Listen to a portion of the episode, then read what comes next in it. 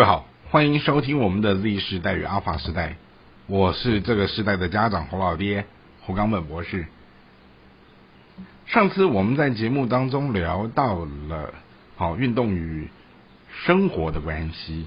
好，那也刚好在这个时间点上哈，呼应了社会的趋势，我们新逢四年一度的奥运会的盛世。我们也在这些年轻的台湾选手，甚至于顶尖的世界各地的选手们身上，看到了一种运动家的精神与风范。那事实上，其实运动它不见得就是在争一个所谓的输赢胜负。好，更难能可贵的是，你可以在每一个伟大的这些运动员、运动家身上，好去体会到。好，他们也许穷尽了半生，那十多年、二十多年，甚至三十多年的时间，只是为了在一个顶尖的奥运殿堂当中，就是那么短短的呈现那几分钟，甚至于几秒钟。好，这就是我们讲的台上一分钟，台下十年功。好，那好，甚至我讲更夸张，台上一秒钟，台下。可能也不见得是十年公司，甚至于更多的。好，这就是奥运殿堂，我们看到这些伟大的、精彩的、感人的、动人的画面。那当然，其实好，我们讲说人活着要活就要动嘛。那只是说活动的过程当中有劳动跟运动的差别。好，那以我的理解，假如我们把走路当做是一种或劳动或运动的情况的时候，好，那在工作当中，好，一直走来走去。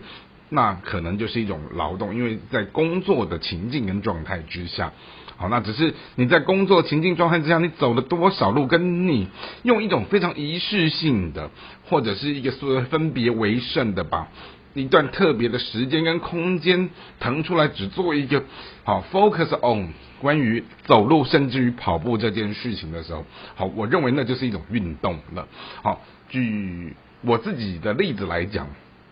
呃，大概在去年我的孩子重病的那一段住院的时间，我自己也回去看中医，然后医生也在跟我聊到说，你现在的身体状态在一个呃健康跟不健康的临界点，除了药物之外，你可能需要透过一些适当的运动来帮你自己的身体变得更好一点，然后我们才能从这当中。慢慢的，好，当你的体魄强健的时候，那些药物才有可能渐渐的递减。后来呢，呃，医生他就提醒我说，你选一个你能做的运动，但是基本前提叫做不要受伤，否则那一受伤，在休养下来，那整个复胖会很恐怖。后来那时候我就选了一个最简单的运动，叫跑步。然后我在那个跑步的过程当中，就是我刚刚讲了，我们分别为生，我就是把它仪式化的就。啊，去买了什么健身房的课程，然后甚至于哦，去加入了会员，然后就进去里面跑，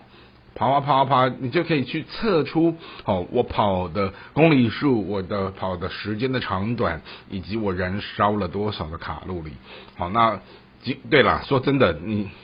急迫 这样跑下来一年多的时间，你说我烧到哪里？我觉得也还好诶，但。医生他也提到说，哎，有时候那个体重没有减，但是说不定是你体脂肪减了，然后增加的是肌肉也说不定啊。好，那总之我觉得，那天见到了一个朋友，他就跟我说，哎，侯刚本你小了一号，对你，你变小了，那看起来就是金石了嘛，这是一件很好的事情。好，那其实运动作为一种所谓的产业的时候，它不见得。就是只有体育系的人能够去接触它，就好像说，哎，我们去啊碰文学啊，或者是有一些从事媒体工作，好传播业，好艺术业，他也不见得都是念那个什么中文系、新闻系或什么念艺术学院的人才能去。好，他他只要是你对于这件事情，你有。某种斜杠的能力，你也通过了这个产业的认可，好，甚至于证照哈等等的，你就可以跨进来啦。好，所以我们今天这一集的节目，想跟大家分享的是关于斜杠与人生哈，就谈到的是啊运动产业，好，我们去看到哪一些。非体育系的人，他因为热爱运动，他跨进了这个领域，甚至好，我们讲体育人，他尽管是体育系背景，但是他将来他涉猎出去的工作，好是走到运动产业之外的东西。那我这边准备了几个非常好玩的案例来跟大家聊哈。那我刚刚前面提到，就是现在健身房它整个渐渐普及化之后，我们会看到。呃，各个城市乡镇它都有这样的一个，嗯，有规模的或大型或中小型的这样的一个健身房，而里面它也会安排一些相关的老师跟课程。那在这样供需需求的情况之下，好，你光讲体育系，它有没有这么多的师资能够去回应这么大的市场？因此，我们也看到了有一些哦，我曾经在。呃，网络上看到有一篇非常棒的文章，他讲到了一个很优秀的好运动教练，他其实他真实的身份是一个数学老师。我的妈呀，好就一个教数学文绉绉的老师，他下班之后，他改改变了他的整个衣着造型容貌，他进到了健身房当中去做教练的时候，也为他的人生好。开创了另外一个事业跟新的收入，好，那当然主业归主业，但是置业归置业的时候，好，假设置业跟职业它开分开来的话，事实上，呃，它也会有它一定的收入的来源，只是说，诶，